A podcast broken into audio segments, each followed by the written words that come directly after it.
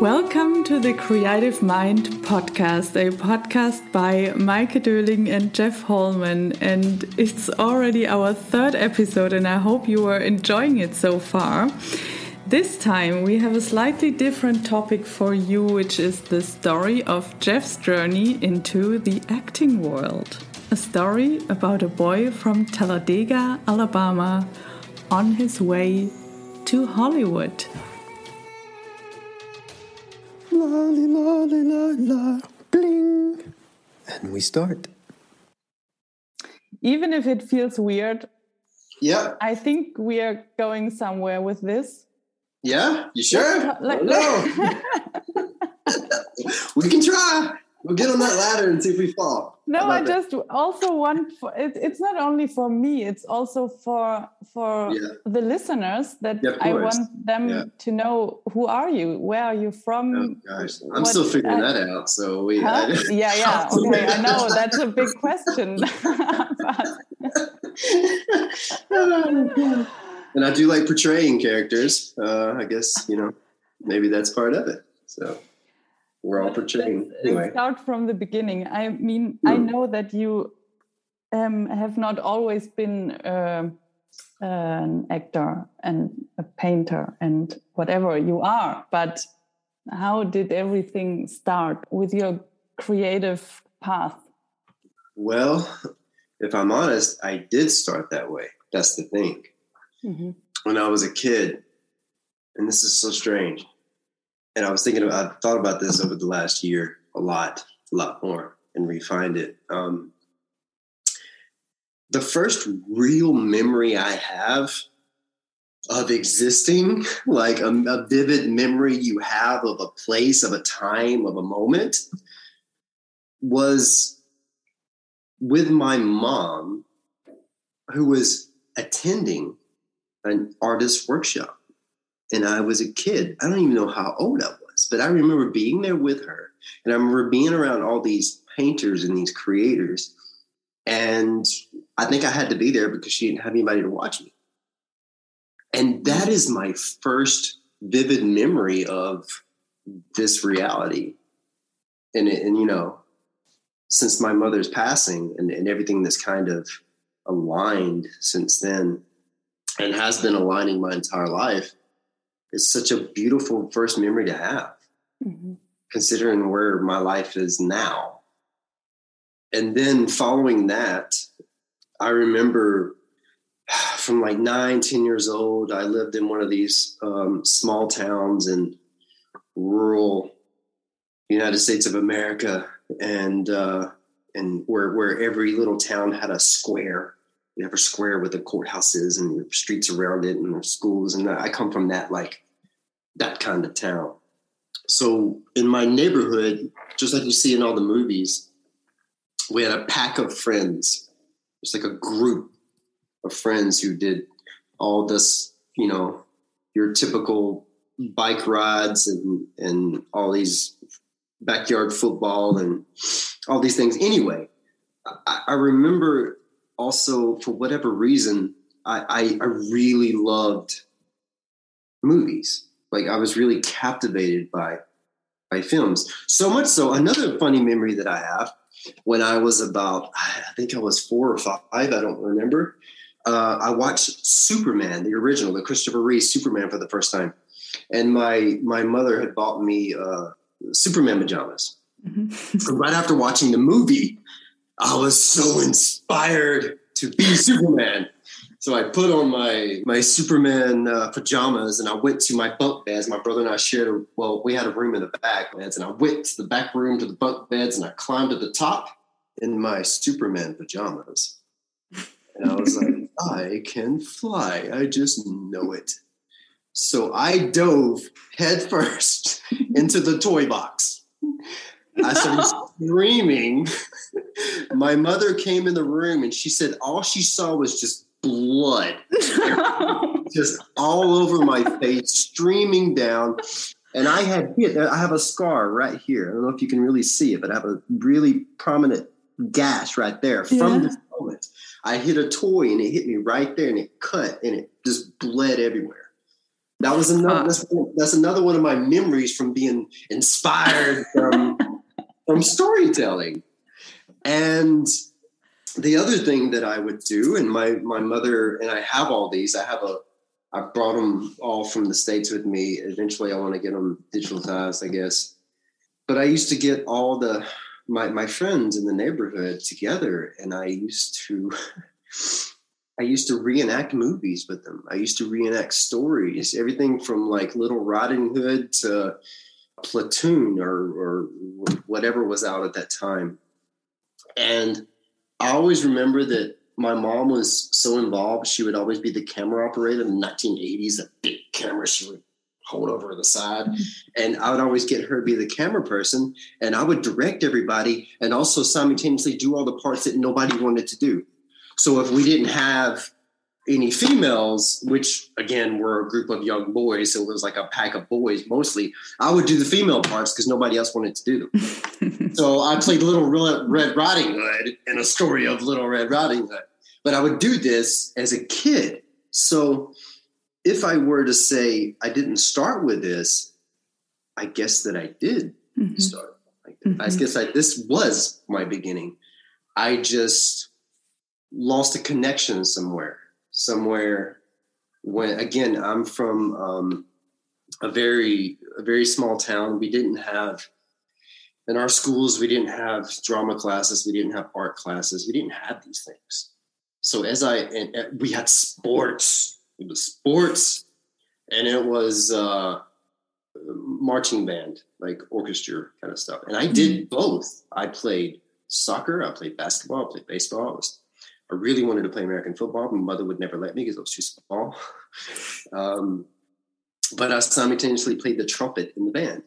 So yeah, I was a, I was kind of like a mixed breed. We're talking about mixed breeds. I've always been some sort of a mixed breed, but I lost my connection with, um, I guess you would say, the arts because I, as I got into middle school, it it it just it wasn't a place that kind of nurtured these mm-hmm. things. Um, and the nurturement was always my mother creatively, but also, you know, you get to a certain point in uh,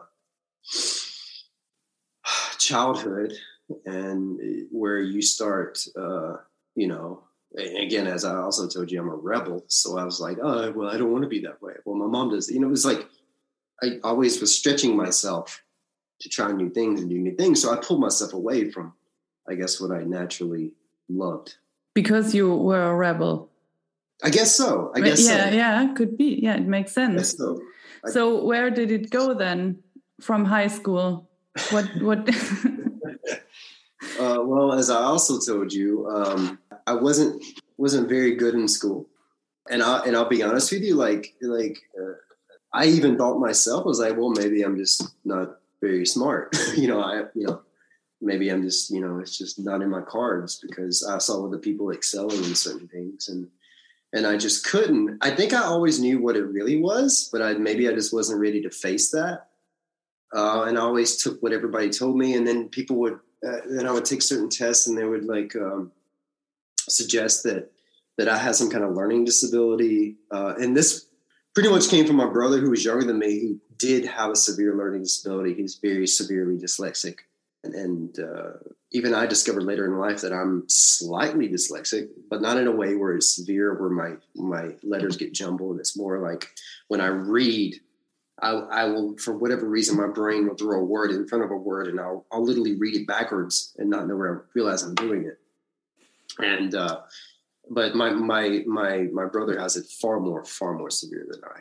But because of his disabilities, and they look at my lack of uh, achievements in the academic world of Alabama, I, I, they, they started considering, well, he's got a learning disability too.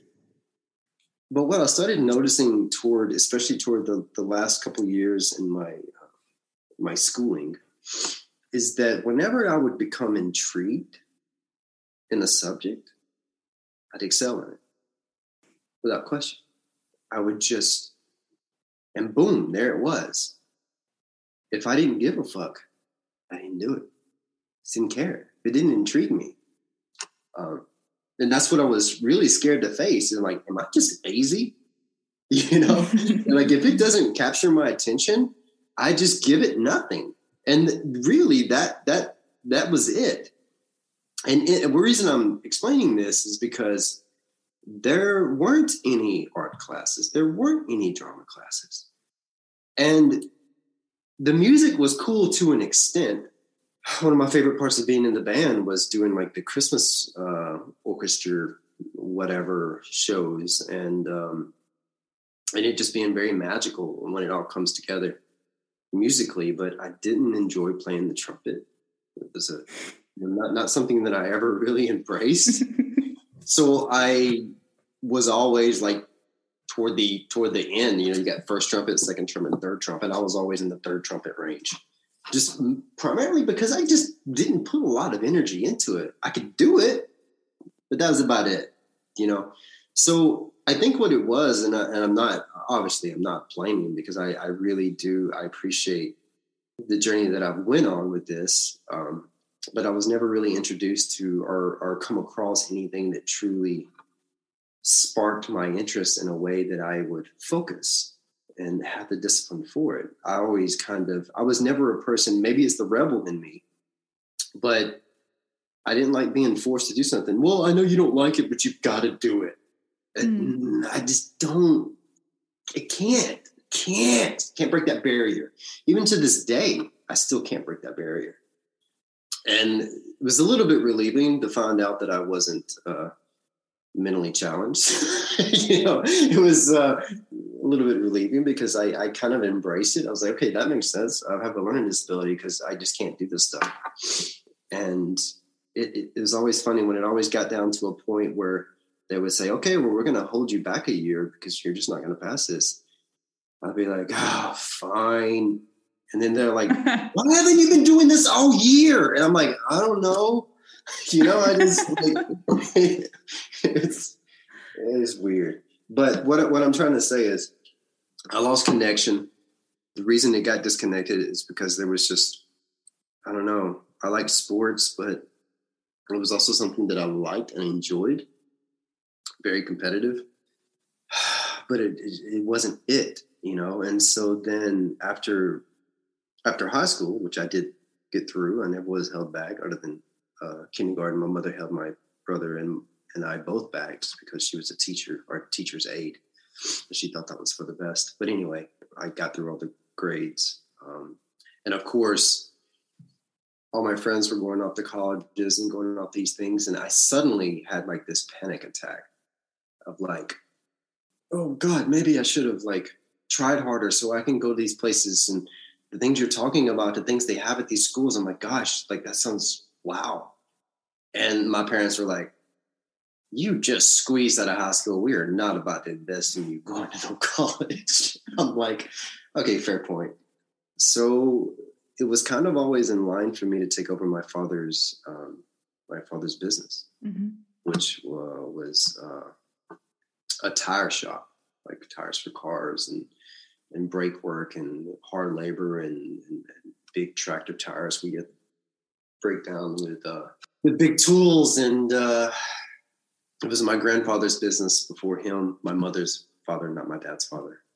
So it was like just kind of in my cards, just to you know work hard five six days a week and make ends meet. And I did that until I was almost thirty years old, and something happened it just uh what happened? I knew that was coming i was like now she wants to know what happened Boy, it's like uh, um so i live in talladega alabama which a lot of people know alabama because sweet home alabama but not many people can pick it out on a map understandably so. Mm-hmm. and a lot of people in the states possibly other places know talladega well, for two reasons now. But for the first reason was always that we had NASCAR, those, those, those you know, those cars that race each other around the track. And I was really into it for a while. But we have one of the largest, fastest tracks in the world in my little city. And that's what we're known for, the Talladega Super Speedway. I went through a phase in my life too that I wanted to be a race car driver. I was always searching for something to latch onto. So when I was, oof, how old was I? What year was this exactly? I think it was somewhere around 2005, 2004. I was working at my father's shop and I was also bartending on the weekends just because I wanted a little extra money. Because again, working your ass off, hard labor every day, getting paid on Friday and being broke on Monday sucked, mm-hmm. you know, and that's just kind of what it was. And that was my life. And that was like, oh God, what am I gonna have to do to get out of this? So I started bartending, and which was a town over, like an hour from where I lived. So while I was bartending in the Anniston Star, which is the, the town was called Anniston, which is a little bit bigger city than Talladega, there was I always always read the paper there for whatever reason because I was bored because I went out an open shift. But I read in the paper that they were casting for extras for a big production that was happening in Alabama, in Talladega. I was like, "Ooh, what is this? We're making a movie about NASCAR, and it's a comedy with Will Ferrell, and they're going to call it Talladega Nights." I was like, "Oh, that's cool." So I read that they're doing a casting call, which now you know it's one of those mass casting calls where they just bring in hundreds and hundreds of people. And you got to think like they're trying to fill stands or for like so they were bringing in lots of people but they were doing interviews in birmingham alabama. And i told my boss i was like i'm going to take saturday off because i think i want to drive to birmingham and just see what happens. And they were like you have to bring a a headshot. I'm like, what's a headshot? You know, I, I had no idea what a headshot was. it's like a photo of your face. I brought a Polaroid. Polaroid. I didn't know what I was doing. I brought a Polaroid. I was like, okay, here's a picture of my face. Okay. so I took that with me and I went to this uh, casting call that was happening at this church. It was a really big church. And there was just a sea of people just so many people. It's like a cattle call. They'd stick these numbers on you. I think I was 300 and something. And they would just march you through like a production line and ask you questions and see your your headshot. But for me, that was still a very interesting process. It was a little weird for me. I was like, I just felt like I went through like a meat production or something. I don't know. But uh, I really forgotten about it. I did and I forgot about it and I, I was on shift on one. It was another Saturday actually at the bar, and I just opened the bar, and I got a weird phone call from from the area code of Birmingham, and I didn't answer the first one because it's like, okay, this is you know you get a lot of random calls, and it called again. I was like, all right, let me see who this is. So I I answered it, and there was a person like, is this Jeffrey Holman? And uh, like, yeah, I was like, hi, we are with casting something. I was like, oh, Hollywood pulling me. and so, uh, and they were like, You have been chosen uh, to be uh, uh, one of our extras in the movie. I was like, Yeah, cool, yeah, cool. Are, are, you available? Blah, blah, blah. I was like, Yeah, I was like, You've been specifically chosen for potentially being um, uh, more featured I didn't know what the hell that was. but I was like, "Can you come back for blah blah blah?" And I was like, "Yes, ma'am. Yes, ma'am. I can. I can. I can be there. Yes." and uh, so I went back for another uh, for another call, and I didn't know. They didn't give us a lot of information, as they don't. I know that now, but they didn't. I, we were just kind of there again. But I know it was a lot, not not so many people. Anyway, to to to speed the story up I got chosen to be in one of the pit crew teams, which is the which mm-hmm. is the cream that work on specific cars of one of the characters in the movie. Uh, and they were European, actually. This was Sacha Cohen Baron, uh, who was playing Jean Girard, who's mm-hmm.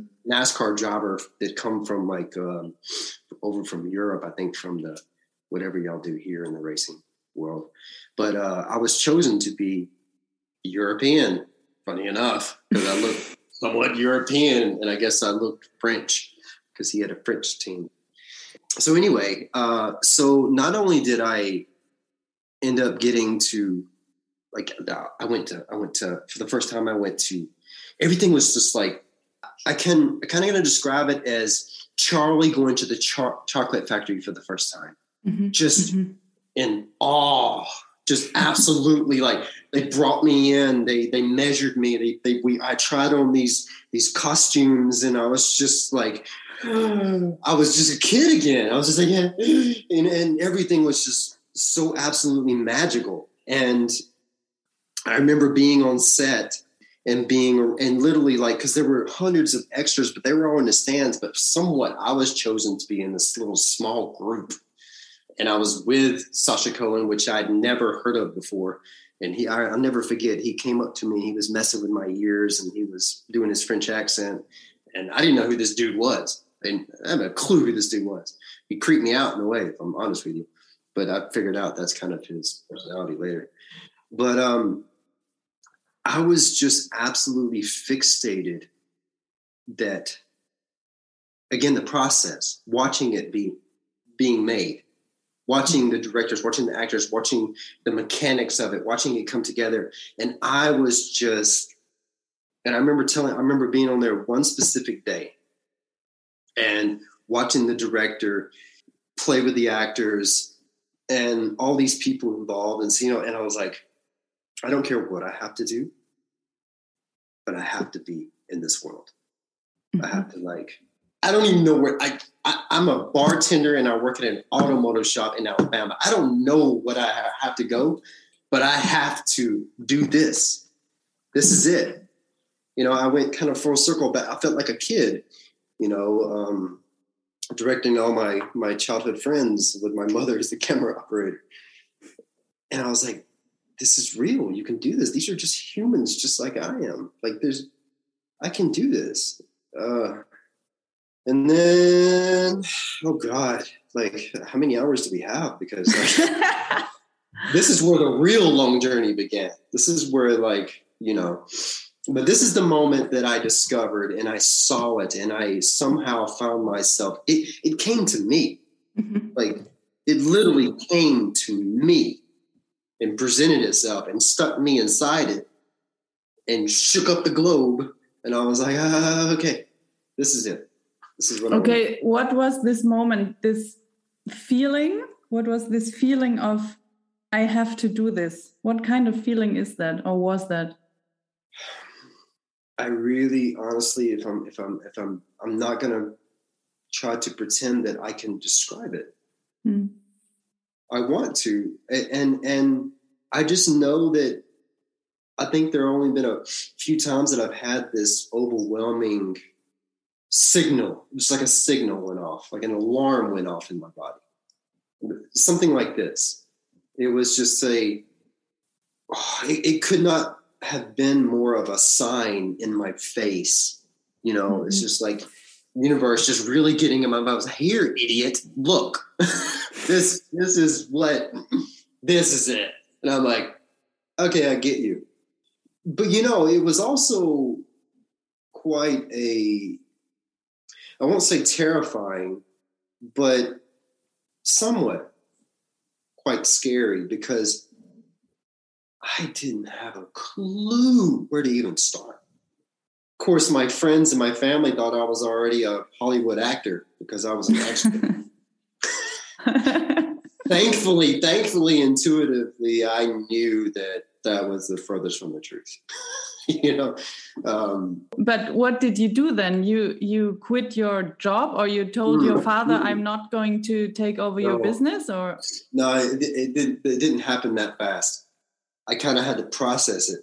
After it was over, I had to like I think it took several months to kind of like mm-hmm. process what what I just experienced and uh, how it completely changed the way I perceived what I could actually do in life.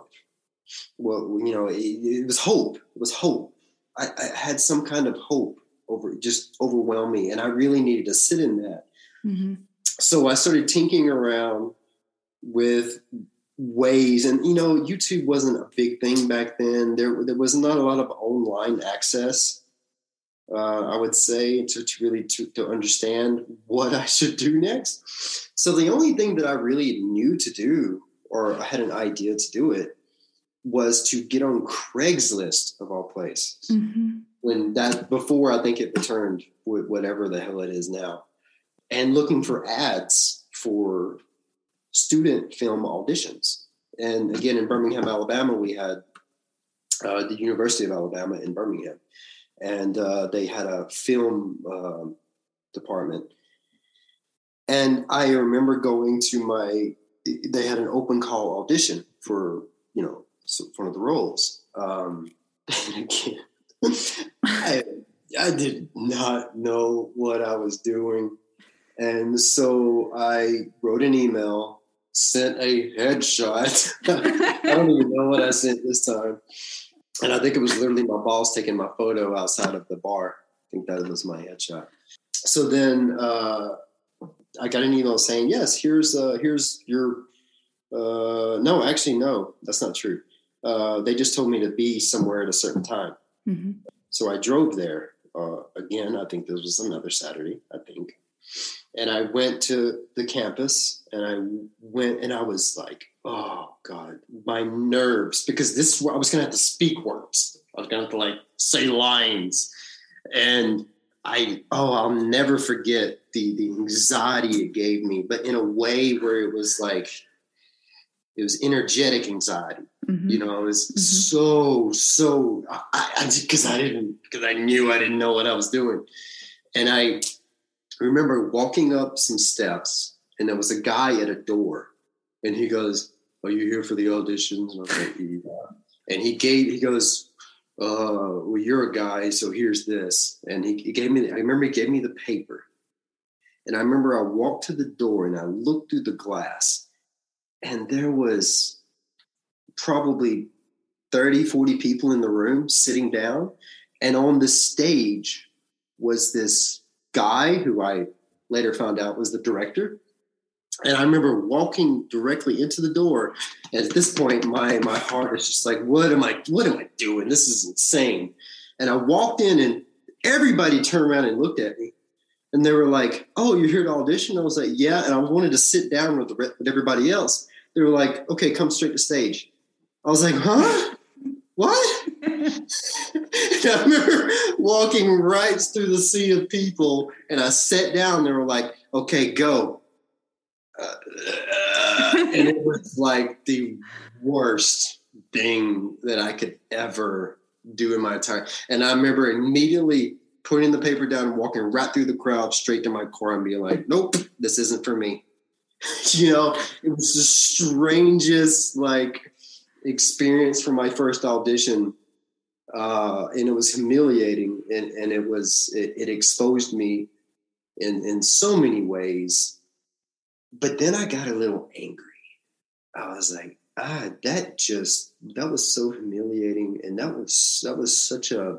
I felt so out of my element. I felt like I just didn't belong, and that's what clicked in me. I was like, mm. "Fuck, I don't belong." You know, it's kind of like that attitude, mm-hmm. Mm-hmm. and uh, and it was okay. All right, let's find another one. Mm-hmm. And the next one I went in, thankfully they gave me the material before, still didn't know what I was doing, but I booked my first little role where I had like three little lines. And then on Craigslist, oh God, this, this story could go so many different places. Oh, wow. I'm trying to speed it up. In Atlanta, Georgia, this is important though. In Atlanta, Georgia, they were looking for on Craigslist, again, before, it, before it was creepy, uh, I, I guess before, maybe it was creepy then. They were doing a casting looking for a photo double for mm-hmm. a TV series. And I looked at the photo and I was like, ah, what kind of look kind of look like him? And I was like, it doesn't really matter. I'll, so I'll send my my you know my very professional headshot. so I sent that to Atlanta, which is you know a bigger market, a bigger like oh I didn't know it's bigger market, but it's a much bigger city. And I was like, no chance in the world I'm going to get this. And uh, then I got a phone call saying, "Hey, you've been chosen to be the photo double for this movie." So what I'm trying to say is like, I would just kind of throw a line out there, not really knowing what I was doing, and I'd get a bite. Mm-hmm. Mm-hmm, mm-hmm. And, it, and it was just a constant, and it just kept happening this way. Mm-hmm. I didn't really know what I was doing. I would throw it and get and, and, and, and get drawn in a little bit, a little bit, a little bit. And this Uh, continued. Yeah. You know what I found interesting at that uh, in that story that you were looking for castings, right? Did you ever consider to go to to an acting school or something like that? Because I I think in Germany people would say, okay, I want to become an actor, so I have to go to an acting school. That's wh- when I started with acting. It was like that. Why why didn't or did you think about that as well, or was it just not in your mind? It wasn't in my mind. And I think that probably makes sense why, why I randomly just explained my school story and Mhm. how I Yeah. didn't have a good pass with the schoolings, how I didn't necessarily take teachings well. And if I wasn't completely intrigued by something that I just didn't really give a shit, you know, Mhm. although this is something that I obviously care a lot about, but still maybe that's why it was kind of blocked in my mind. Mhm. I know eh, for a couple of reasons. One, I couldn't afford it. There's no Mhm. way I could have afforded it. And at that point in my life, in my late 20s, I had just learned everything by just doing.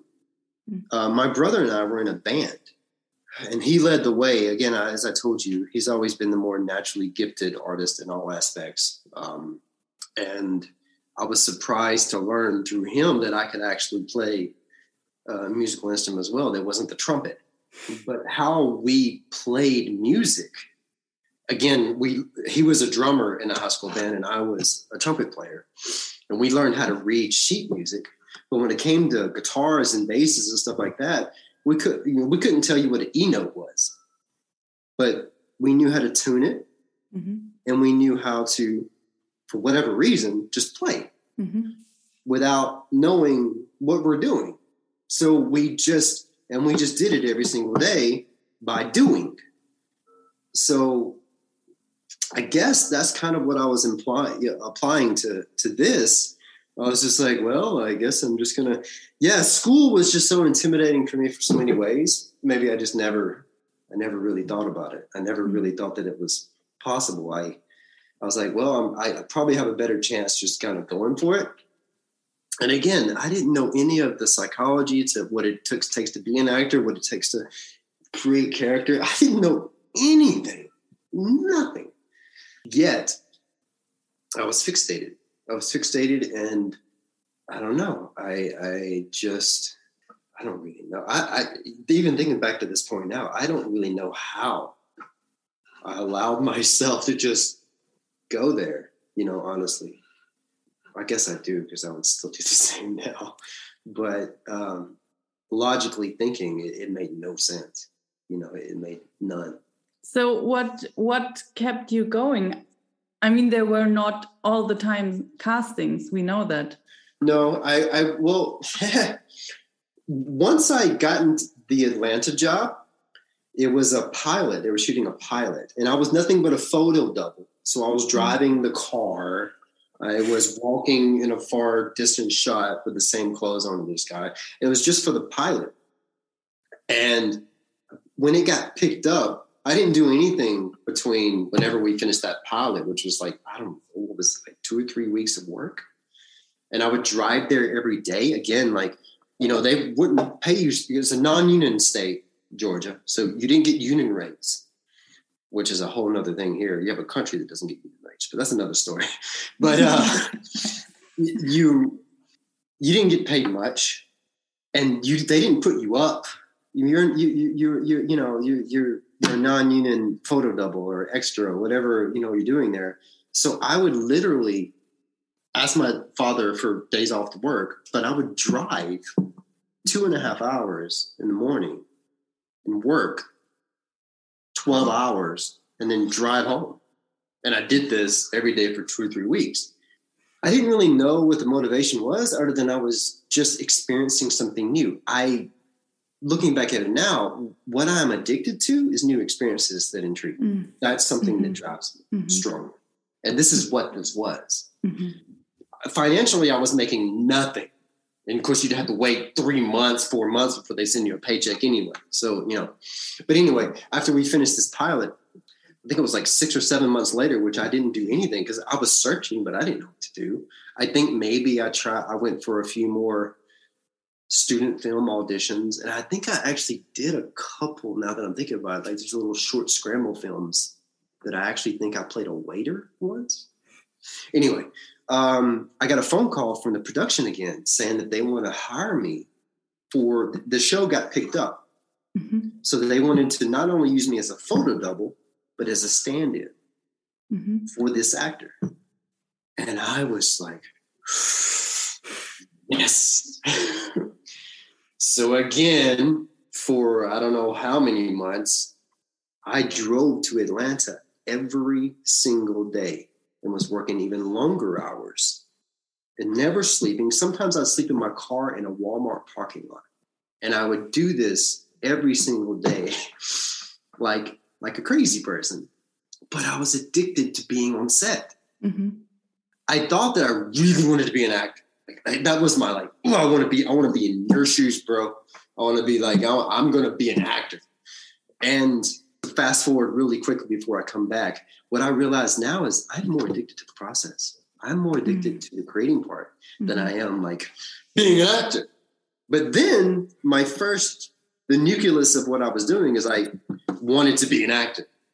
I wanted to be something my, my parents and family were proud of and walk down a red carpet one day. And, you know, I had these little ridiculous, you know, ambitions in the beginning thankfully those those quickly evaporated the further I got down the road because I I was more addicted and I, and I realize that now I was more addicted just being on set just mm-hmm. being a small little fraction of this creative process it was mm-hmm. so fulfilling to me and I was very attentive now this is oh god this is going to sound very uh, this is where my ego is going to uh, kick in a little bit. I'll, i am going to allow my ego to my ego to speak for a moment. yes, just for the, please. Just for storytelling purposes, okay. Uh, so you're up, ego. Um, I kind of built a reputation of being a good stand-in because I was so mm-hmm. tuned in. I was always there. I was always attentive. I didn't have to take a lot of direction because I was tuned into the actors. I was focused on the mechanics of it. And I, I was, I was a good boy. They were like, "You're a good student. We don't have to look for you." And we're, yelling for a second team, and like, uh, just because I was again goes back to school. When I'm interested, I am like in it. I'm like in it, and, and I became a a, a wanted stand-in. So, getting, uh, so other casting directors were were getting kind of this word out, and um, fast forward a little bit. I think I did. I think I did another movie called. Uh, I did a couple of movies called Wanderlust with Paul Rudd and a couple other people. Anyway, um, oh, that, that, was actually after late. Now I'm thinking about it. So the show got picked up for a second season. Okay, and uh, at this point, I had I had started doing a few more student films and I was getting day player roles. I worked on a movie called We Are Marshall right after uh, this October Road show, it was with Matthew McConaughey and Matthew Fox and all these other people. And, and I, will never, ever, ever for the rest of my life forget a moment I had on the set of We Are Marshall. And this was my second stand-in gig anyway.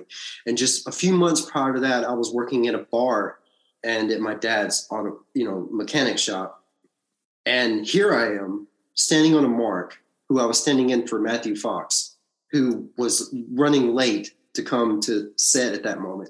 And Matthew McConaughey was on set, and it was a scene with him. And this was one of the most defining moments that I that I'd ever had, that I've ever had. So I was standing on Matthew's mark, and the other stand-in was his name is Justice Leak, who is now a very successful actor himself back in the states he was standing in for uh, for McConaughey, and McConaughey, very method actor. McConaughey. We called him Coach. We didn't call him anything but that. So he came to. So he he was already on set. Fox wasn't here yet, And I was sending on my thing, and he come to Justice and he tapped him on the shoulder, so Justice tapped out, and Matthew stepped on his mark. And he's just it was a it was a, it was a very intense moment. And this is when I knew. This is this is the moment I knew because it was a very intense moment between the two characters. This is when the two coaches were were arguing each other pretty intensely, and I could feel. I didn't realize it then, but I could feel McConaughey's energy in that moment, and that's why he just wanted to be on the mark because he was angry, he was mad, he was just standing there, focused, and for whatever reason, I tuned into it. Mm-hmm. So he was looking at me like he was just about to rip my throat out. And I just, I don't know what happened, but I just tuned right into it. And I was like, and I was looking at him without saying anything, but I was basically saying with my ass, yeah, fuck you too, man. You know, it was, it was like that. And we just tuned in we just had, I remember it was so eerie. And I remember the other people started talking about it and they were asking me later, like, what happened? That we were just staring at each other so intensely until Fox got there and they got out. But Matthew just locked eyes with me and didn't break it. And I just looked at him back and we just, I don't know, I don't know how long it was, but we just looked at each other like we were just about to like go at it, like brawl. And I walked away. I was like, what the fuck just happened?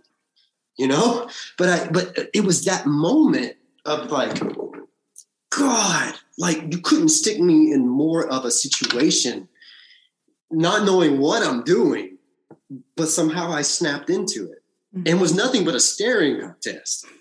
but I, I, I was like, I didn't cower. Are you kidding me? Like afterwards, I was like, "What the fuck am I doing? Like that was this. What was I doing? Like that was that was. What am I trying to get fired? Like what? What was I? What was I just doing?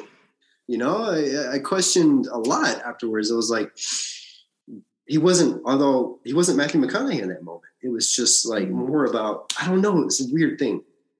But anyway, after that production, I was still doing like, yeah, the hard way. I was looking for stand-in jobs. I was looking for extra jobs. I was looking for uh, student film things. And I'd, I'd come to a point at that point where I was getting ready to, because I'd met some friends who lived in Atlanta, obviously, because I was working on sets every day. I was like, I think I just need to move to Atlanta. I think I just mm-hmm. need to move here so I started looking into uh, what I could potentially do. At that point, I was pretty confident, though, that I could get enough like extra and stand-in jobs to to make just the same amount of money, if not more, than I was working two jobs in Alabama, which is sad. Not much. Uh, from from either way, it's not much. So uh, I was kind of pretty intensely looking into moving to Atlanta and one of my friends, his name is West Cummings. I asked him, I was like, dude, can you help me? Like, I, I think, and he was, he was also, I met him by working on the television series. He was a stand in as well for that and an aspiring actor. And I, I was like, dude, I'm, I want to move to Atlanta. Do you have any advice for me? Or do you know possibly I could like get a place? And he goes, well, I'm moving to LA. You, you want to come there? And I was like, "You're moving to LA?" He goes, "Yeah, they picked up second season October Road, uh, but they're shooting it in LA." And I was like, "Huh? Okay, let's go to LA." So I went to my dad. oh God, I went to my dad, who was always really great. Like he allowed me time off work to to to to toy around with these. I don't know but at the same time, again, like coming from a small town, even like being an extra brought a lot of ego padding attention, which in the beginning was fuel. I'm not gonna lie. It was it was it was. Like, yeah, okay, cool. I'm doing something like different. Um, but I remember coming to him uh, one day we were at lunch, and I was like, "Dad, I got to talk about something." I was like, "I I'm good. I'm moving to LA," and he goes, what? I was like, I, I want to move to Los Angeles, California. Because you've never even been past Louisiana. I was like, I know. he goes, what are you to do? He says, Are you're really going to go for this acting thing? Like, and then I told him, I was like, that is the only thing that really makes me feel good. And so many things happened in that one little moment sitting at that diner where my father, I guess, heard for the first time that his life wasn't good enough for me, and I could feel that. It was it was he was hurt. He was hurt, and um, and he was also worried. He knew that I, just as I knew, I had no business chasing that silly dream.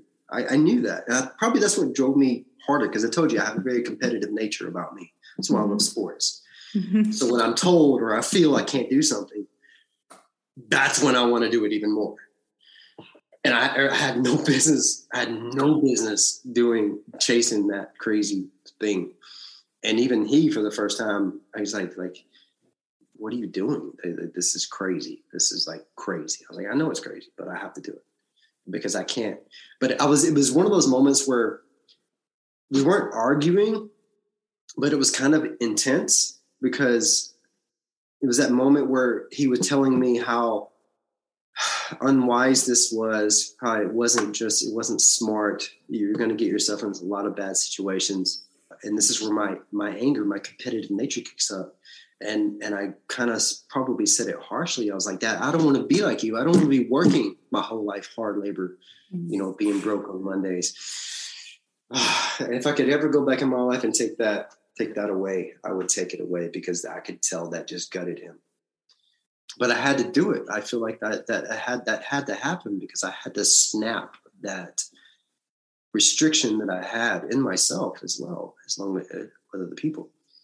Now, go, fast forward into the future, my dad and I laugh about that conversation. And he admits how that hurt, and he admits how insane that he thought his son was, and I definitely was, but how that was probably the most wisest thing I've ever done. And it took a lot of ego. It took a lot of courage to, to, to make that moment. but, um, so yeah, so I moved to Los Angeles. And I'm really not trying to drag on the story, but the, the, the, the ironic thing about moving to Los Angeles, and I'm really going to try to speed this up because there's so much to say in this thing the moment that we moved there, we got a place. I took all the savings that I had. I sold my car. I took everything that I had to to move into this flat with this other couple because he was moving there with his girlfriend who didn't work in the business at all. Mm. So I was going to rent one of the, the rooms out in North Hollywood. And I remember driving across country again, never having been past Louisiana. It was such a it was such a Hollywood moment of literally driving from Alabama to Los Angeles to chase being an actor. Like really this this slingshot into the abyss try um, to do this. And I remember the moment that we got there. This is where ignorance comes into play. I was told that, of course, if yeah, if you want to come to LA, yeah, you can, you can, you can work on this production. We loved having you on set. The, the, the second AD and the first AD told me this so we moved there, anticipating having a job, working in Hollywood, actually in Hollywood this time, but swiftly learning that this is a union state and I am not a part of the union. Mm-hmm. What's union? What is the Actors Guild? What does this mean? Oh, this means that you don't actually have this job and you can't work it. So we didn't get to work on the second season because we weren't a part of the Screen Actors Guild because they hired stand-ins and a, a, a, very small margin of extras in the union because that's part of the thing. I didn't know what the fuck a union was. I didn't know what the Screen Actors Guild. was. I didn't know any of this stuff, and I don't know what the first ADs were thinking. I guess they just knew that uh, or figured that I did. they just didn't calculate it into their into the story. So here we are sitting in Los Angeles, like oh fuck, my dad was right. Now what? you know? So I went right back to doing what I did back home. I got on Craigslist. Mm. And I found uh, through a casting director who is uh, an extras casting director on the pilot of the first TV show that I did. She was actually from LA. She didn't work on the actual shooting of the season, but she did the pilot. She's the one that found me on the Craigslist. Mm-hmm. She was out in California, and I found another Craigslist posting of her by her. and they were looking for a uh, a young for this is for a movie, a young Ray Liotta person, someone who can portray a young Ray Liotta. Mm-hmm. And I was like, Ray Liotta. I guess I kind of look like him. it was another one of those things where like, I guess so. So I took my headshot, was a little more evolved because my my friend West is like, no, we got to get you my my girlfriend's a photographer, so we can get you like you know a better headshot. So I took this now professional headshot that I had, and I sent it to her without knowing it was her at first. She responded back, and I was like, oh wow, this is cool. This is you. You're here. This is weird. She goes, yeah, cool. You, we're go- I'm gonna send your headshot to production. I was like, okay, cool. and I got it not only did I get it, it was a flashback scene where I was playing a young Ray Liotta. Mm-hmm. They Taft-Hartley. I got SAG eligibility from this. They took me to set. I had a trailer with my name on it. I didn't know what the hell was going on. I just moved to Los Angeles. And here I was playing a young version of Ray Liotta in a movie called Powder Blue.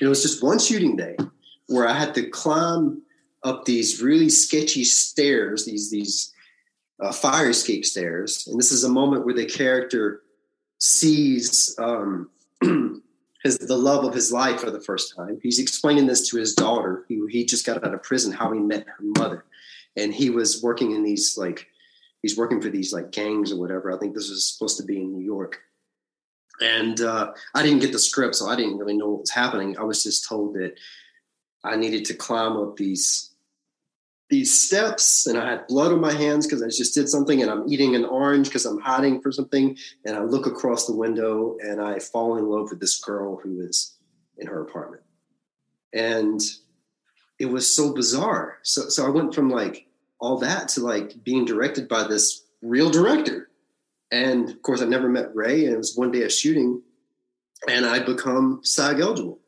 like just like that. I was like, okay, so all right, and I still had no clue what I was doing. and uh, uh, now I can speed up the process. Uh, so um, I got my Screen Actors Guild card really quickly. I started booking like, and this this was very beneficial because I started doing a lot of extra work in Los Angeles. And I didn't have to do it on the non-union side because now I was now Screen Actors Guild. I could do it on the union side, which paid me more money and paid me a lot more efficiently. So it was a nice little step up. So I did that for a few months, and then the writer strike hit, the 2008 writer strike. It hit like I think almost immediately, and it shut down everything. And then I was working at Pier One, at a, at a furniture store and uh, selling furniture to to random celebrities and all this other crazy stuff. So eventually, I decided to to move back to Atlanta, and then that's where things really took off because I had already built some kind of foundation in Atlanta, went to LA, and then moved back with a little bit more experience and then that's when stuff started rolling in. Like these cast directors more let my ego speak for a minute. These cast directors were, were, were, reaching out to me and say hey can you stand in for colin farrell? Hey can you stand in for robert de niro? Oh robert de niro really liked working with you. Can you work with him on this film? Okay great. Uh, now can you work with can you stand in for michael douglas? Can you stand in for uh, colin firth? Can you stand in for kevin bacon? And i was just boom boom boom boom boom. And i was just working like crazy. And i was standing in and not only standing in with these people, like for instance, De Niro, like I got to work with him. Mm-hmm. He liked to talk to me about the mm-hmm. blocking. Oh, what, what happened here? Did you change anything? He was just so interactive. And this was becoming my education. Mm-hmm. Because mm-hmm. I was watching their process. I was watching De Niro particularly, because De Niro would do the most fascinating thing. When he would take on a role, particularly this this this film that we were working on with uh, John Travolta and, and himself. Uh, he was playing a, um, uh, a, a veteran, a southern a guy from the South who used to be you know uh, in, in the military in some facet. But I was so fascinated on on on how Bob would do that. He would he would reach out to to the local casting directors and say, "Hey, can you find me someone who is not an actor, but who is somebody who is available to just be with me every single day on set, who is from this area or from a particular area where his character is from, and has a similar background, and just be with me every single day." And we just sit in my trailer in the mornings and we just read my script. It ha- cannot be an actor; it has to be a like a genuine person and it was so, so, so fascinating for me because I was like, that's so genius.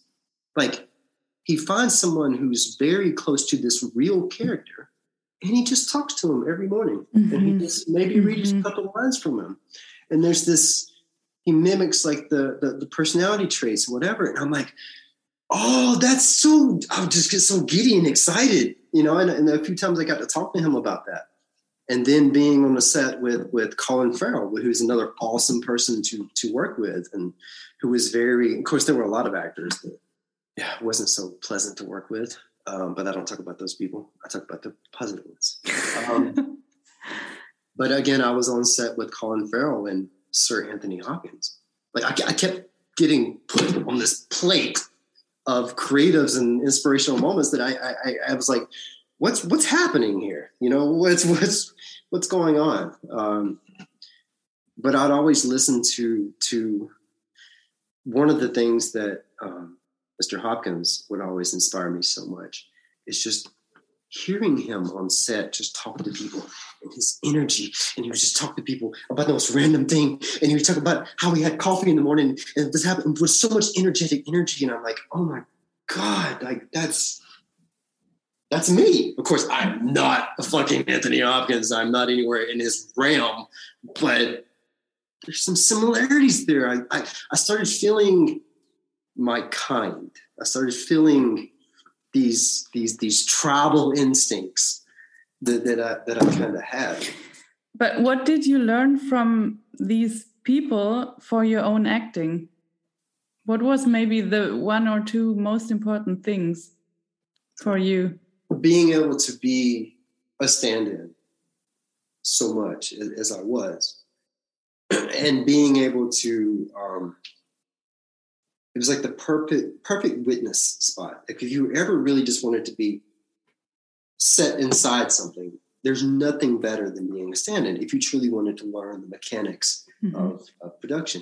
Because I was again, we keep talking about this witness, but I was a mm-hmm. witness. I, was, I was an implanted witness to how this this works from, from within. And what the thing that I took m- mostly is how there were so many different ways to do this. Everybody mm. had their own. But what I was learning by vicariously experiencing others do this work was what felt more intimate to me, what felt more inspiring and and intriguing to me.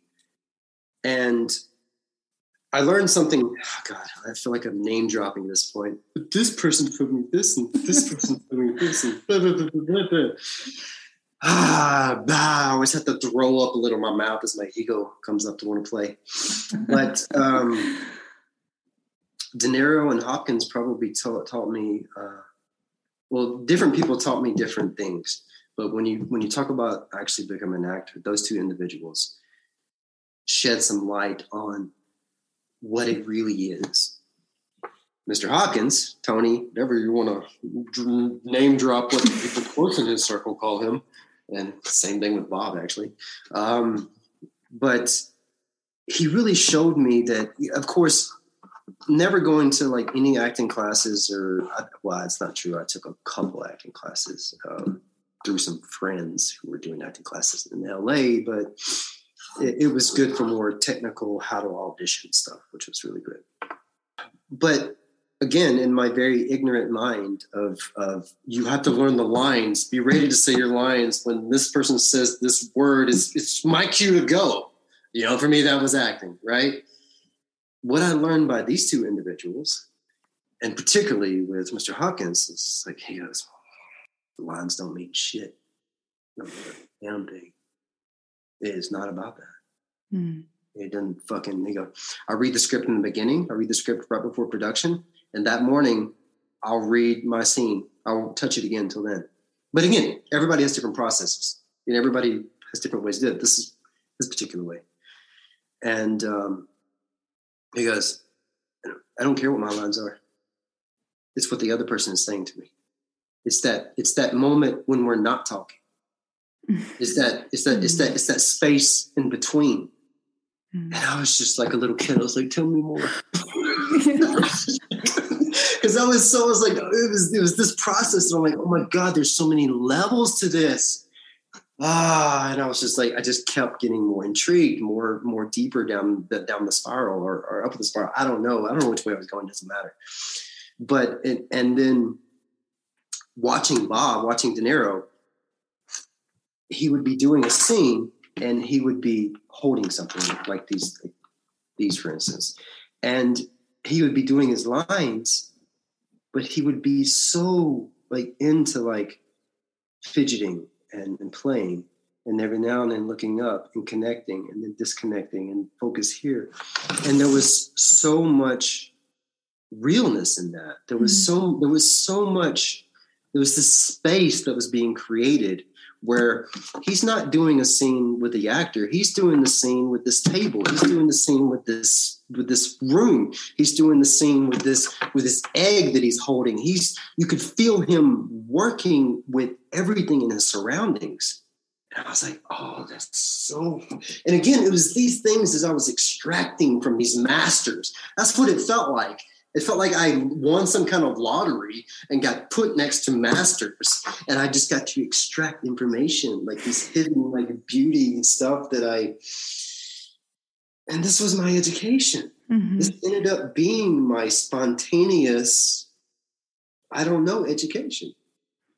How did you discover your own way of acting then? By failing a lot. Mm-hmm getting a lot of no's, getting a lot of feelings that, yeah, this is, I'm never going to do this, you know? Because I had all did, because I got really lucky. Again, I can't tell you how fortunate I am, how lucky I am. Just absolutely ridiculously lucky. I wanted to get this is so stupid. I didn't even I didn't explain this fully. When I decided to move back from LA to Atlanta, I didn't really know that I was going to move back. I knew that I was kind of not doing anything anymore. Like the, the all the roads kind of dried up and stopped because of this writer strike. It kind of changed like the atmosphere of of everything that was kind of happening, even though a lot of stuff was positive. I, I was starting to really struggle financially. Uh, you're talking about a you know really expensive to, to live in Los Angeles and I was working at a at a part time at a at a furniture store in a yogurt shop. Like uh, that's what I was doing to make ends meet, which were really hard to make those ends meet. So I went back home for my cousin's wedding, and I wanted to poke around a little bit in Atlanta a little bit more. And I was like, I need an agent, like a real acting agent. How do I do that? I have nothing. I've been a stand-in and an extra. I think I've done a couple of scramble short films. Like I have nothing. So what did I do? I made this really. Uh, again, I got really lucky. One of the producers and uh, writers of the show October Road, his name is Scott Rosenberg. He wrote a lot of great films as a ghostwriter and a screenplay writer. He was and still is just such a authentic, warm human being. So I wrote because I had, because I worked on the production and had his email address. I no, no, actually, I think I did this on Facebook. Oh shit, I did do this on Facebook. I uh, wrote him a message randomly and said, "Hey, I want to get um, an agent potentially in Atlanta, Georgia uh, sorry, this is not true. This happened while I was in LA. When I was in LA, I wanted to get an agent. And I wrote Scott and I and I asked Scott, I was like, "Hey, I need to get an agent." Sorry, I had to I had to refresh my memory. I was like, actually, it didn't happen that way at all. so I was in LA, and I asked Scott, "I need an agent. Can you possibly maybe write me a letter of recommendation?" You know, he's never seen me act. He's never seen me do anything. And I got an email saying, yes, I'll write you a letter of recommendation. And he sent it in the mail, like an official letter of recommendation vouching for me as an actor. That's just how amazing he was. And he'd never seen, but he'd seen me work, I guess. Mm-hmm. He'd seen me mm-hmm. daily, I guess, dedicating. Yeah, yeah. He'd never seen me so I, maybe I assuming that he wasn't just handing out flyers of well, maybe there was something there. I don't know. I took this paper and started sending it all over LA to agencies. Literally, Wilhelmina, one of the top agencies in LA, invited me to come in for an interview. And I was like, I looked at the I looked at the the, the actor sheet who was on there, and I'm like, no, what? I have a meeting with these guys. So I drove there. I remember driving to the office, and I got to the parking lot, and I didn't go in. I, did, I didn't walk through the door. I ended up turning around and driving home. Why? Because I knew, I knew this wasn't the way. I had no mm. business going from never really doing anything, from walking in the door of one of the top agencies in the world and having a sit down meeting with them. And I was like, Jeff, what are you going to tell them? That you met a great producer and the only reason I'm here is they're doing the producer like a favor by seeing me? But what am I going to sell? I haven't done anything. I just knew in the parking lot that I wasn't ready. You know, we talked mm-hmm. about this with you, with your mom. Yes, yeah, yeah. I wasn't ready. And even though I was so excited and like, are you kidding me? I can go get an agent with blah, blah, blah, blah, blah, blah, blah. Mm-hmm. Mm-hmm. I, I don't, it, I thought I let fear beat me. I really thought for a long time that I just, I let fear overcome me. And, but that, that, that wasn't what happened. I, mm-hmm. I, I just knew that that wasn't the way, even though I had a golden ticket in my hand like Willy Wonka. Why do we keep circling around to these same analogies? Like the Willy Wonka, I had a golden ticket to get into the factory, at least, but I, I, just knew that it wasn't that it wasn't uh, it wasn't right. It wasn't meant to be. So I just went back home, and I got a few more emails from other nowhere near close to this agency, but I just I just didn't. I just didn't follow through. I don't know. I just didn't follow through. And then, of course, the writer's strike hit and shut everything out. Okay, so fast forward to Atlanta so while I was in Atlanta at home, oh, this is also a really good story. I'm glad we're telling you. Oh, this is so good. Um, so I was home, still had all my stuff in LA. Uh, went to my cousin's wedding, and then I wanted to go to Atlanta. And I was like, oh, what if I try to get an agency here? I'm going to do the same thing I did in LA. I'm going to take this golden ticket. I'm going to send it out to to I actually sent it to one. Actually, I sent it to the the the, the biggest agency that I knew of in uh, in Atlanta, and I sent it to them, and they because they were doing open calls, and I think they had just closed the open calls before my mine went through, but because I had a recommendation from Scott Rosenberg, it got pushed through, and I always wrote on the outside of the envelope from you know you know, this is from Scott Rosenberg. You always that ticket to like at least get somebody to peer into the envelope. Because I'd heard the, the, the nightmares of like looking at it and throwing it right in the trash. So I, I'd learned little tricks to to to make sure people at least open the envelope. Mm. So I got invited to come read for the agents. Mm-hmm. And this is this was another this was another very important place in my journey. so I drove to Atlanta. I, I, remember being incredibly nervous. And I uh, walked into the agency. I walked in the door this time for the first time. And uh, I, I, met everyone. I met the the commercial agent, the theater agent. I mean, I mean the uh, theatrical agent, the uh, the vice president, the president, like everybody was there. It's like this table, it's like a table. Another experience went back to my very first audition, kind of that same experience, but these were all agents. And uh, I remember sitting at the end of the table, and I was just in a different. Something was just different. I don't know what it was, but something was just different energetically and they they they slid it. It was all cold reads back then. There was no preparation. They just slid you a piece of paper, and I read this uh, with one of the agents, and I remember just not caring. I got to a moment I just didn't care, in a, in a good way. I was just like, I'm just gonna have fun with this. So we did, and, and we just I just remember when I don't care, when I'm very relaxed. One of my one of my qualities as a human is uh, making people laugh. I love making people laugh. I, it, one of my favorite things is bringing the energy into this very uh, comical space. So I was doing that a lot, and especially in the reading, and especially in the whatever. And I remember there was other people there that were there reading as well, and we all waited in the after we each went in there and read. We waited um, in the uh, space, sitting there and they came out. Uh, one of the assistants came out after we were all sitting there, and they did a. They told us all at the same time. They're like, "Okay, you, uh, you might hear from us in like two or three weeks, uh, if you hear from us at all. Um, you'll hear from us in two or three weeks."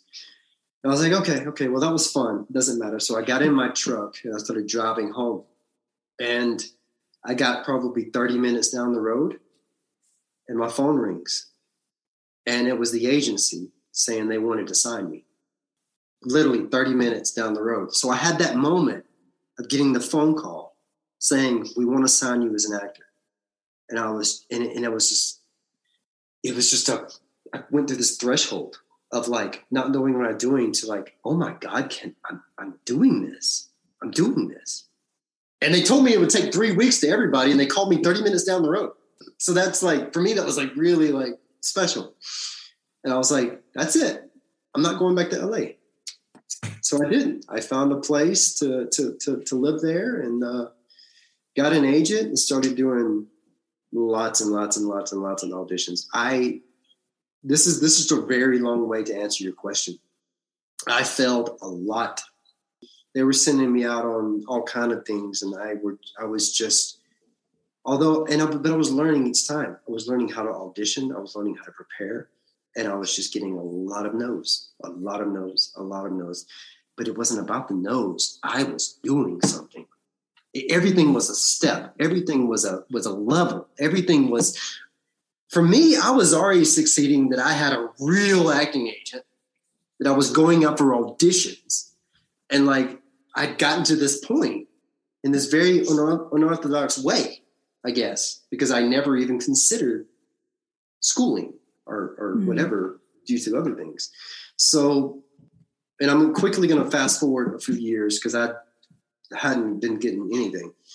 Uh, I think I got a couple of day role players, uh, day role stuff. And I was still doing stand-in work in that time. I was still standing in for productions while auditioning for. A lot of times, I would audition for a production I was already standing in on, which is weird. But uh, I remember getting to a frustrating point because I was trying so hard. And I remember being with my, who was going, who eventually ended up being my wife. We were uh, going to a wedding in Athens, Georgia. And um, and th- this is very vital. What I'm about to say is very vital because I, then I found my magic. I, I, I kept discovering what works in my process. So we were at this wedding, so we had to stay in this hotel room, and I get another audition from this movie that was shooting in Atlanta, and uh, it was a horror film with Samuel Jackson and, and uh, John Cusack. And I remember getting the audition, and I was just so burnt out of getting all these opportunities and not booking anything ever. And I remember getting in this space where, like, do I even do this audition? you know, I, am here having fun with my at the time girlfriend and, and whatever, and like I'm supposed to do this while I'm here. Like I had this short period. They always give you like quickly short auditions. Here's your audition. You have two days to do it. Blah blah blah. And I was like, I'm in Athens, Georgia. I have to do it in the hotel room. But I remember getting in this space where I just didn't sort of care. Again, back mm-hmm. to the I don't care. Mm-hmm. and they had all these directions, these very specific directions, where I was always told, especially in my some of the classes that I took in LA, it says you have to follow directions, you have to read everything, you have to read between the lines, you have to do all this stuff. I was like, oh, fuck all that shit. I'm in fucking, I don't care. I'm gonna do this. I'm just gonna. So I sit down in a corner.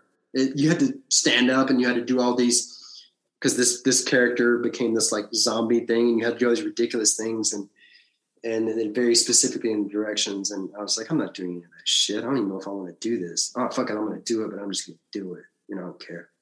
So my girlfriend taped it. I just did it my way. I didn't give a fuck about it. Sent it, and I got a call back. I'd gotten callbacks before, and again, I took that energy of like, ah, this is just going to be another fucking tease. This is going to piss me off. I'm just going to like, you're going to dangle it right in front of me, and go, ah, no, no, ah, ah, no, no. So I was a little, again, as I told you, when I when I get these, the competitive nature in me gets a little angry. I get a little angry. I get a little fuck you-ish. And I didn't so much care. So there was very specific directions um, to go into the callback because the director was in there, the producers were there, and the reader was there. And I remember, this is crazy. I remember uh, walking into the room. And again, there's very specific details on how to do this audition the reader has the camera pointed up at the mark, standing up in the middle of the room, corners on each side. There's a table here. The director's there, whatever. I walked in. Usually I would walk in and you're like, Hi, I'm Jeffrey. Nice to meet you, blah, blah, blah. I walked in. I didn't say a fucking word to anyone. I walked right through the room. I walked right past the mark and I sat down in the corner. Just crunched down in the corner like this and I didn't know what I was doing. It was almost like I was in some kind of in a trance. But I sat down in the corner and they just looked at me. And the reader looked at me and he had the camera facing at the mark. And he kind of like, he didn't say anything, but he kind of hinted toward the mark. And I just kept looking at him like this. And then he turned back around to like what ended up being the producers and the director. And they were just like, roll. So he readjusted the camera into the corner and I just did my scene. I just didn't do anything. I just went right into to, to the lines and into the things. And as soon as I was done, I stood up and I walked out the fucking door and I didn't say a fucking thing to anyone. I didn't say anything to anyone. And I remember just having this, it was a weird kind of energy. I was just, it was angry and I was just fuck you, I'm going to allow myself to be creative in, in, in, a, in, a, strange little weird way. And I remember thinking, I don't, I think I just committed career suicide.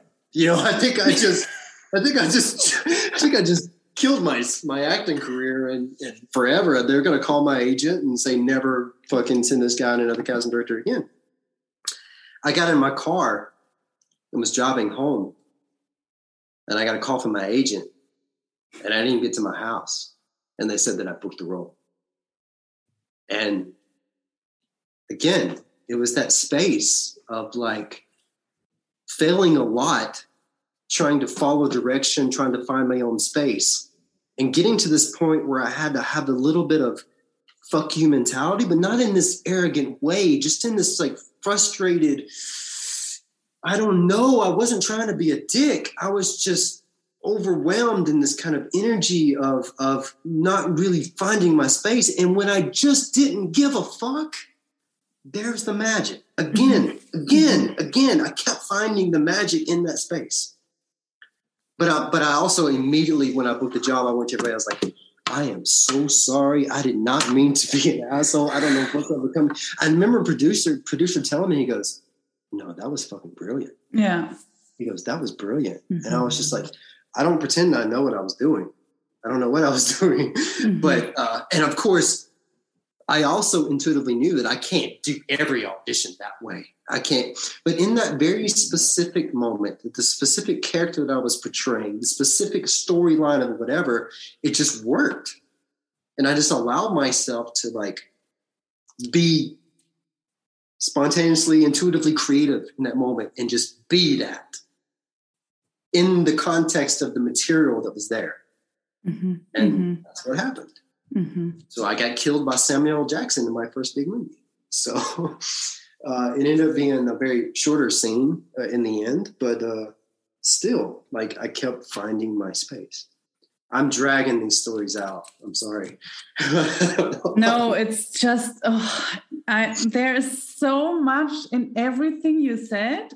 I I just kept you going because I thought I mean, I started taking notes now because because I I wanted to say so much, but I I thought no, it's so interesting. Keep going, keep going, and and I don't know where to start. I don't know where to stop. That's my problem. okay, I'm gonna look at my notes now.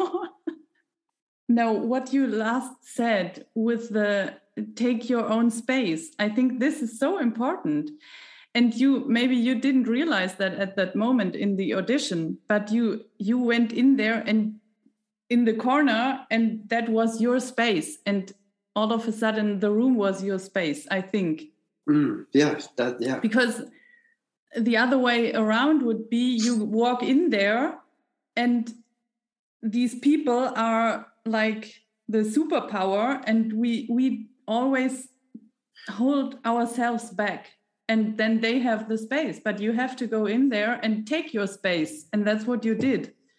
Well see and this is why i said it took so many failures to realize that. I yes. went into so many rooms and I, I went in so many rooms and hit their mark and did this thing. Like like it took so many no's and failures to to to not become this arrogant asshole but in this particular again like if, if this wasn't the character if this wasn't the scene i, I never would have done that Mm-hmm. But I just I kind of let go of that anxiety of I need to get this job to like, mm-hmm. dude, treat this as the job.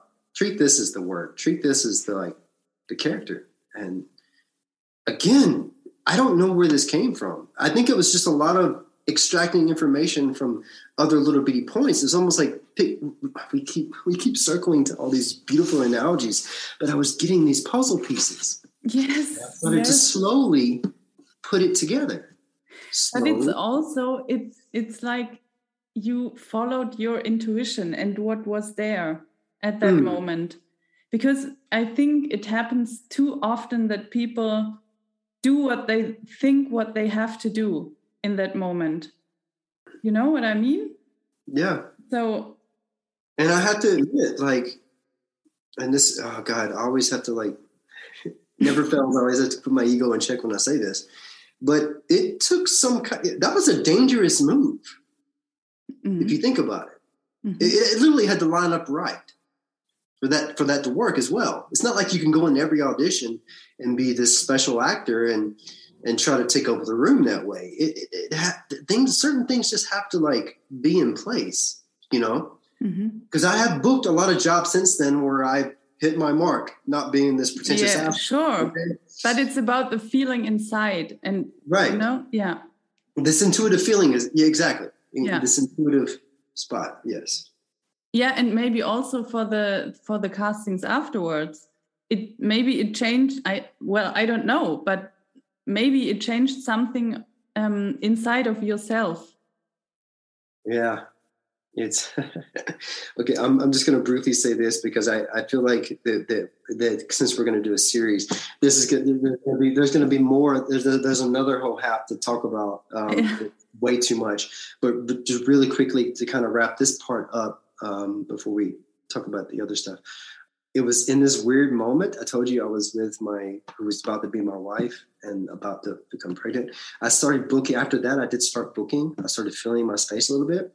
And my agent had put so many years into me already, knowing that I was kind of like a raw product, but they saw some kind of potential there, obviously. Obviously. Uh, Sorry. Um, but uh, again, another another suicide moment.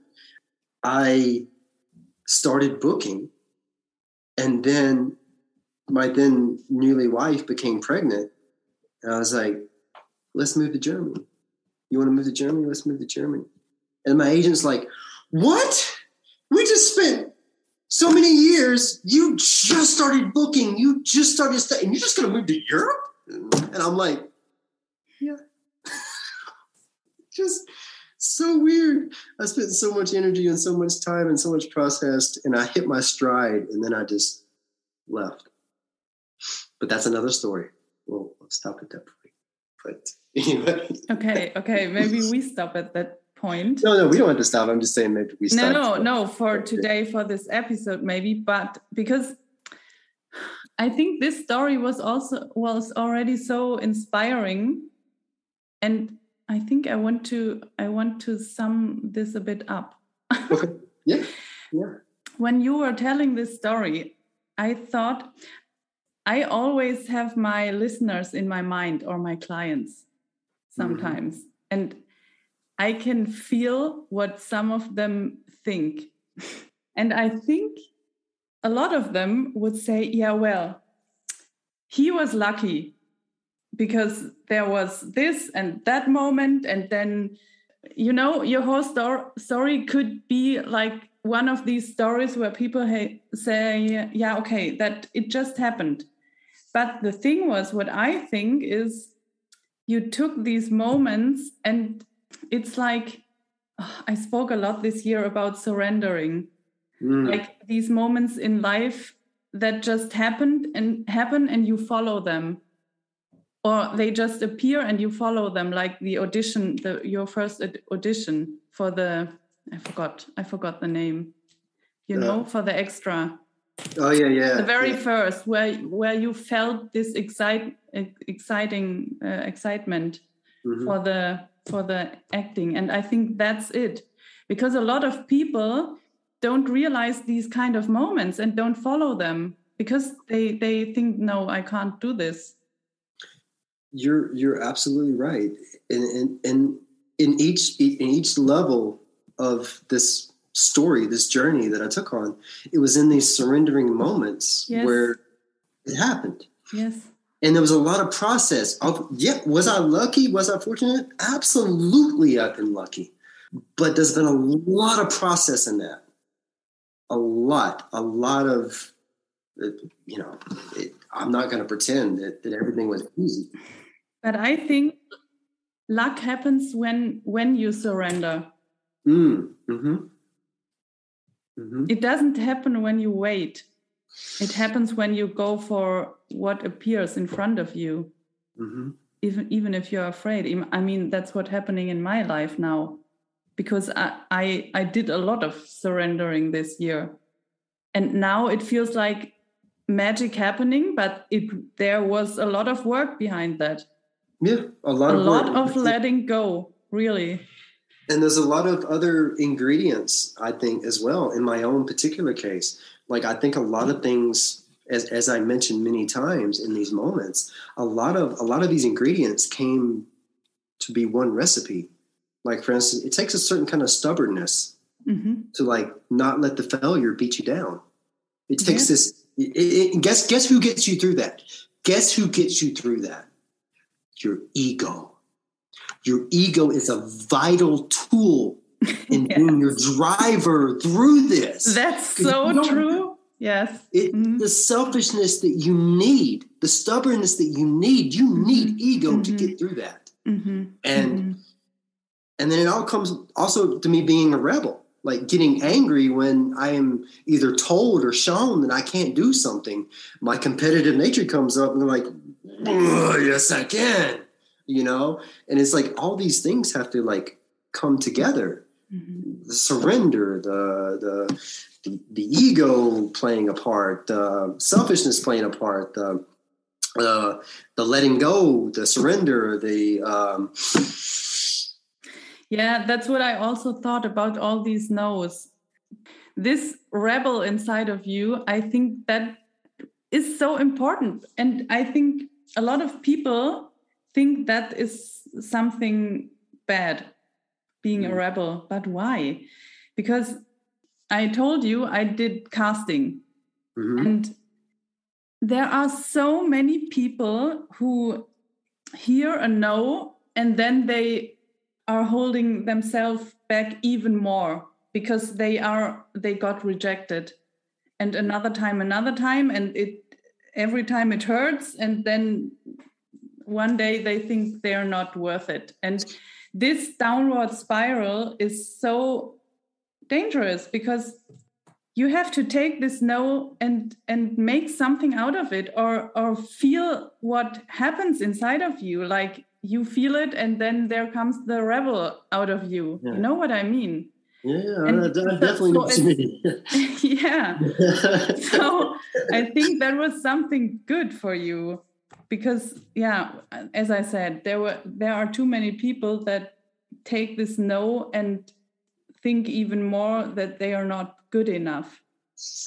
You know it it kind of funnels all the way back down to to this to this rebel to this to this stubbornness to this dreamer syndrome that i have of when i watched superman for the first time put on my pajama uniforms and walked up to my bunk bed and literally jumped off headfirst into the toy box. That's kind of how i do everything that's kind of how i do my life. I jump head first into the toy box and just go for it it's uh you know, and I'm realizing that now in this conversation, you know, I, I, regurgitating this story and this journey, you know, it's it's so enlightening. And I get so much I'm like, wow, you know. Again, I'm fortunate. I'm fortunate to be conscious of this. I'm fortunate to be to have experienced this. I'm fortunate for everything about it. You know. What I also really liked was the the moment when you said in LA when you stood in front of that agency door and didn't go in because I can feel this regret or also this thinking of was I was I stupid not going in there? Mm-hmm. This is so much about the moment. No, it's it's trust versus regret. Do mm-hmm. I regret that I didn't go in or do I trust that it wasn't the time yet? Yeah. I mean, and I think people, sorry, I think we should stop in general, stop regretting things we or, or chances we didn't take, but trust that there will be another chance or that it wasn't the time yet. Also trust to our own feelings, our own own behavior. Yeah, and that's such a trick. That's such a tricky space because it can be so deceiving. Is it is it did you succumb to anxiety and didn't take your shot? Because there are certain times that like for instance that audition sometimes you just gotta like wave off all the anxiety and just fucking mm-hmm, go for mm-hmm, it. Mm-hmm, yeah. But sometimes it, it's such a it's so, such a delicate thing you know? It's like how did i know that wasn't the time to take the shot and I and I'm not, not going to pretend that I walked away going, "Now's not the time." I'm so enlightened. No, it wasn't that at all. I was confused. I was confused for a long time. I was questioning myself for many, many months. Why didn't I do that?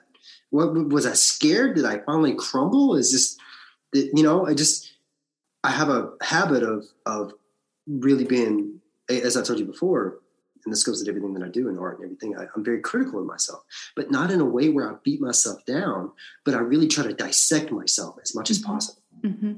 And so I don't mind living in my head with, with all of these feelings and trying to analyze what they are, what they mean. And over time, I was like, oh, it's just, yeah, of course, of course I didn't do it. Yeah, I, I don't regret not. Are you kidding me? To this day, I still don't regret because I get a little bit of fear. I can feel when I think about that moment, I go back to that fear of knowing would that have been the moments when they laughed at me because I had nothing that just literally turned it off for me? Could that have been that? Because it could have. Mm-hmm. I could have like had this golden ticket and walk in there and them just like, really, dude, like we did this out of for Scott's favor, but come on, what are you doing? You know? What, again, I don't know. But these are these, these, this is the dialogue I have with myself. But over time, you know, I just realized that, yeah, I'm so glad you didn't walk through those doors. And sometimes you're, you're, you're proud of yourself for pushing through that threshold of fear and anxiety. And sometimes, as we were talking about the other day, how fear is also your friend. Yes. I didn't do it. Yes, but I think it's it's a slightly different feeling. I I mean this is really detailed now, but yes, detailed, yeah. I I think it is a different feeling, and we sometimes we don't know it in that moment, but I think the feeling of going through a fear is different than the feeling of I cannot do it. Right. It's a different feeling in the body. I, I also right. know these moments. I don't have an example right now, but I don't. Uh, I know these moments standing in front of a door, or or I sometimes I just can't do it. Mm. Even if I tell myself, okay, go through the fear, sometimes it doesn't work. The fear mm. feels mm. different when you should go through it or when you shouldn't do it. Yeah. Yeah. This is the detail. But do you know who plays a part in this detail? Intuition. Mm-hmm. Mm-hmm. Intuition. That's that's the ingredients that get, navigates this fear versus signaling, self signaling. Yeah. Yes. yeah, that's so true. And also, I made a lot of decisions. I think in the past one or two years that didn't make sense at all and i learned that these decisions are have been the best because i followed my intuition mm-hmm. even if it made no sense and later i re- realized why why i had this intuition because something happened but i couldn't know this before yeah. it doesn't make sense sometimes no when you think with your head, it would have made sense that you walked in that door in Los Angeles. Yeah. And maybe, yeah, whatever. We Who don't knows? know. Who knows? Yeah. yeah. They could have made me a project. They could have been like, okay, you know, you know, read this. Okay, you're not ready yet, but if you do this, this, and this, and this, I mean, there's an unlimited amount of things that could have went down. Yeah, yeah. But I don't know. It, it's I'm just very fortunate. I never walked through those doors. It's such a weird thing to say. yeah. Very fortunate that I never walked through those doors. I, I think that's a good last word for this episode. Mm. Again, just thank you for this story. Well, thank you because it's an exchange. Because, yeah, and also I think that it's also important that like this whole story about the stand in. Mm. It's so interesting because I think what made this story good was was just that you I mean, you, who wants to be a stand-in? Mm, I did. yeah, you did, and that's it. You did because you felt that something fascinated you about this.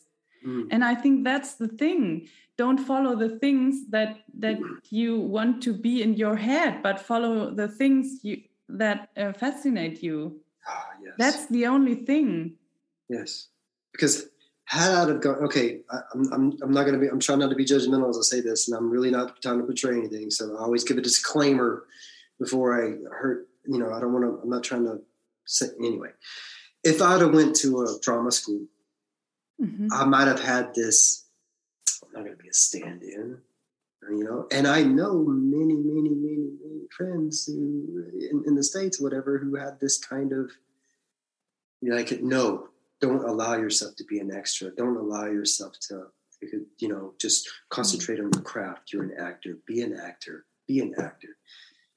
And i just i just wanted to be i wanted to be every element of what was happening. And i allowed myself to to absorb things that way. Again, back to my rebel nature of not allowing myself to be school. Not, I'm not trying to say that school is bad. Are you kidding me? Like when I took my classes in Los Angeles, I learned so many very important techniques that I still use to this day. Absolutely. Absolutely. But I'm very delicate with that. It's uh, allowing yourself to just ex- allowing allowing myself to experience more and not have any judgment. You were talking about judgment, not have any judgment toward this specific. Oh, so you're a stand-in. You're always going to be a stand-in. If they see you as a stand-in, that's what I get a lot too. Is like if, if producers or writers see you as a stand-in, they're always going to see you as a stand-in. Mm-hmm. Mm-hmm. And that, that's they just always felt deaf to my ears. Like they just made as a creative myself, as a creative myself, I never really, I don't feel that way. I don't, I don't, I don't say no. They, they, no, come on, like no, that's not true. Oh fuck! I have another story. I have too many stories. Remind me the next time to tell you my story with Billy Bob Thornton. It was again, it was again one of the most magical moments in this journey. Like, seriously, this was probably close to the top because it was my breaking point. I was ready to throw in the towel. And he had a he had, he set me down and had a conversation that just it was he he he was there for me in my weakest point and gave me fuel to keep going. It is okay. a story. Okay, this is the cliffhanger now for the next episode. Yeah, the cliffhanger for the next one. Great. I swear we didn't script this. I swear you didn't script this. But yeah, we can start with that one. Yeah. So thank you. It no, was thank a you. pleasure, like always. Thank you. Seriously, this is this is such a a beautiful um, process for me to regurgitate this and analyze it again. I, I love this. I, lo- I, love, I love, you know. And, I, and I'll end it this way. Most of it sounded great and wonderful, but I promise you, that entire journey, there was more suffrage in there than you can imagine. More suffrage, more failure, more pain. I only touched on the light parts, and that's that's the last I'll say at this point. But there was a lot of struggle in that time, and I was lucky. And I'm still, with all that being said, I was incredibly lucky. Yeah. Amen. oh, it's it's so funny again because mm. I wanted to to do something completely else. No. hey, we got to talk about acting though.